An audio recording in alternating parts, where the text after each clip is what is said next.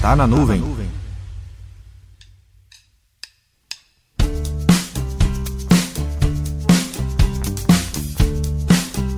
Vamos à nossa série Como anda seu projeto de TI, parte 3. E se por acaso você chegou aqui e não ouviu a primeira parte da série, não deixe de conferir o programa Tá na Nuvem 054, Como anda seu projeto de TI, parte 1. Na parte 2 falamos da POC e seus principais pontos de foco. E agora vamos tratar de uma etapa da POC que em alguns casos são menosprezadas. Essa etapa é chamada de finalização da POC.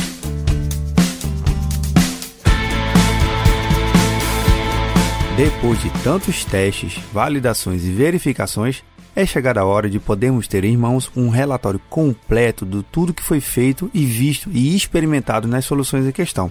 Em linhas gerais, veja um relatório finalizado de POC escrito de forma fria e sem nenhum alinhamento com os objetivos estratégicos. O que eu vejo é algo mais ou menos assim. Aspas. Os requisitos das soluções testadas no período de tanto a tanto atendeu completamente às necessidades do time avaliador. Fecha aspas. Meio sem graça, não é não?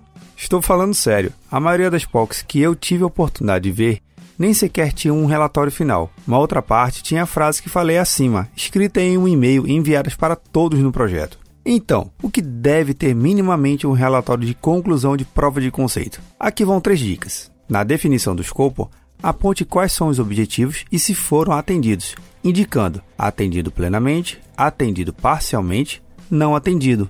Importante descrever uma justificativa para cada avaliação, assim o processo fica mais embasado.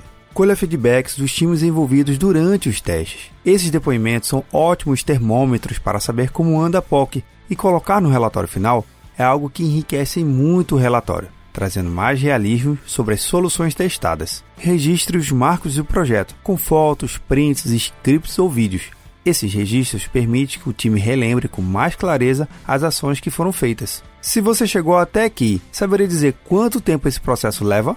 Aqui na região Norte e Nordeste, em torno de 1 a 3 meses. A contagem não acaba por aqui. No próximo episódio, vou falar de como elaborar o detalhamento técnico do projeto.